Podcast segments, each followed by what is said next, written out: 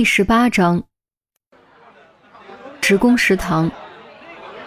于西打了饭，正犹豫着要坐哪儿，就见陆明朝他招了招手。陆明同桌吃饭的陈红、郑月、韩淼、杜斌也都朝着他看了过来。本来是不太想过去的，可领导都发话了，他还能怎么办？没奈何，只能硬着头皮走过去，在杜斌旁边的位置坐下。来的正好，斌子发现了很重要的线索，咱们一边吃一边抓紧时间讨论讨论。陆明说完，朝杜斌使了个眼色。杜斌放下筷子，将文件夹摆在桌上摊开。我查了窦书全的银行记录，他几乎没什么存款，也没有可疑的进出账记录。不过我当时留了个心眼儿，顺便将何丽萍的账户也查了一下，发现她的账户上有一笔十万元的取款记录。是一次性取走的，而且时间是六月一号。看到没？又是六月一号，这肯定不是巧合。陆明习惯性的敲了敲桌子。于西似乎想到了什么。六月一号的录像里，何丽萍的确带着个大纸袋子，窦书全离开的时候将其拎走了，里面应该就是那十万块钱。陈红道：“这小子可以啊。”知道转账会留下痕迹，容易查到钱款来源，所以故意让何丽萍取款当面交易。郑月嘿嘿一笑，嘿嘿。然而天网恢恢，疏而不漏，还是被录像给拍到了。呸呸呸！该死的，怎么说的偷拍狂跟大功臣似的？韩淼推了郑月一把。现在虽然还不知道何丽萍被抓住了什么把柄。但只要何丽萍肯开口指认，窦书全勒索的罪行就将板上钉钉。下午再传讯何丽萍一次，争取突破他的心理防线。陆明语气激昂，颇有领导气势。看完又看向郑月和韩淼：“你们那边进展怎么样了？”郑月咽下嘴里的饭道：“嗯，刚排查完一个班。”有个系统解剖学挂科的学生似乎对窦书全很不满意，其余暂时没什么可疑情况。嗯，你们下午接着排查，几条路一起走，不信最后逮不住真凶。陆明右手骤然握紧，结束了这场午饭临时案情讨论会。下午四点，何丽萍第三次来到刑侦队，与早上的战战兢兢不同，这一次她很沉静。似乎早已准备好了该如何应对。很显然，想在这种情况下突破他的心理防线是非常不容易的。于西束手无策，他要看一看陆明是如何让何丽萍开口的。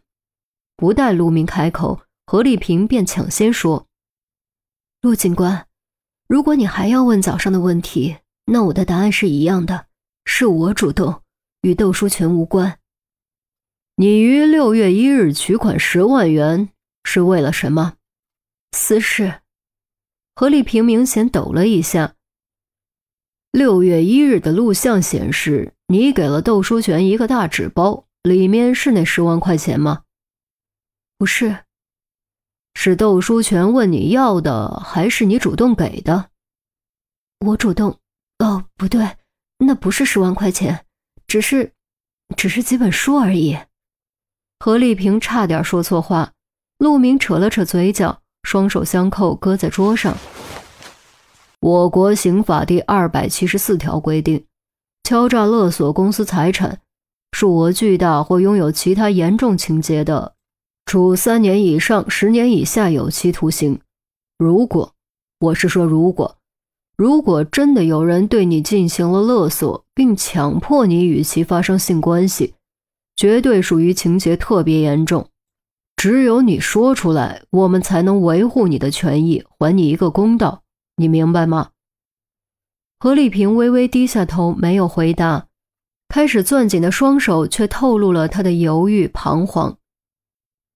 另外，第二百一十九条规定，当嫌疑人可能隐藏、销毁或者转移证据的时候，不用搜查令也能进行搜查。前提是嫌疑人被确定为嫌疑人，你明白吗？陆明趁热打铁补充道，虽然可能有点诱供的嫌疑，但他使用了假设，并且没有使用人名，理论上是在灵活运用的范围内。何丽萍双手攥得更紧，明显更加犹豫。本来他已经绝望，但如果把柄能够销毁，如果窦书全能够入狱，也许一切还有希望。陆明见何丽萍依旧犹豫不决，终于抛出了最后一枚重磅炸弹，站起身，用非常惋惜的口吻说：“可惜啊，看来只能找徐渭成谈谈了。”也许他能给我提供些有用的线索。说完，陆明起身朝外走去。于西没有立刻反应过来，直到何丽萍突然跪下，才恍然大悟：徐渭成应该还不知道这件事。如果徐渭成知道何丽萍主动和窦书全发生关系，不和何丽萍大闹分手才怪。没办法，谁让何丽萍一口咬定是自己主动的呢？不要，陆警官，不要啊！不要告诉魏成。何丽萍一下子跪倒在地，眼泪扑簌簌往下掉。陆明当然是假装要离开，见状连忙将何丽萍扶起来。哎，为什么不要？不要告诉什么？我说，我都说，我全部交代。事情是这样的。何丽萍的心理防线终于被陆明成功突破，一边抹泪，一边开始诉说整件事。原来一切竟然要追溯到何丽萍第一次出轨。那次出轨，何丽萍喝了很多酒，醉醺醺的，只记得自己很放纵，根本不知道对方的名字，更不知道对方悄悄拍下了全过程。事后，当何丽萍醒来，对方已经离开了。由于当时的心情很差。所以他并没有在意，再加上几年来什么都没发生，他就更没有放在心上。可是谁料不久前一次偶然的碰面，窦书全和何丽萍竟然同时认出了对方，想起了许多年前的一夜放纵。窦书全因赌博而负债累累，正四处借钱拆东墙补西墙，认出何丽萍后，立刻萌生了敲诈勒索的念头。他首先将录像的截图发给何丽萍，然后要求何丽萍用十万块钱和一夜露水交换。何丽萍好不容易有了稳定幸福的生活，甚至一直在努力离婚再婚，怎么能容许窦书全破坏呢？虽然徐渭成不在乎他的过去，但录像一旦出现在网上，他哪有脸继续和徐渭成在一起？哪有脸继续生活下去？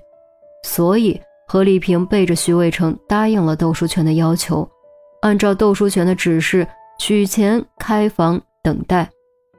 窦书全如愿以偿得到了金钱和何丽萍的肉体，却也因此激起了更大的贪欲，当场反悔，要求与何丽萍继续保持不正当关系，直到他满意为止。何丽萍心里有苦说不出啊，暂时也想不出什么办法。只能默默忍受着窦书全的凌辱和摧残，直到六月八日廖峰突然死亡才宣告结束。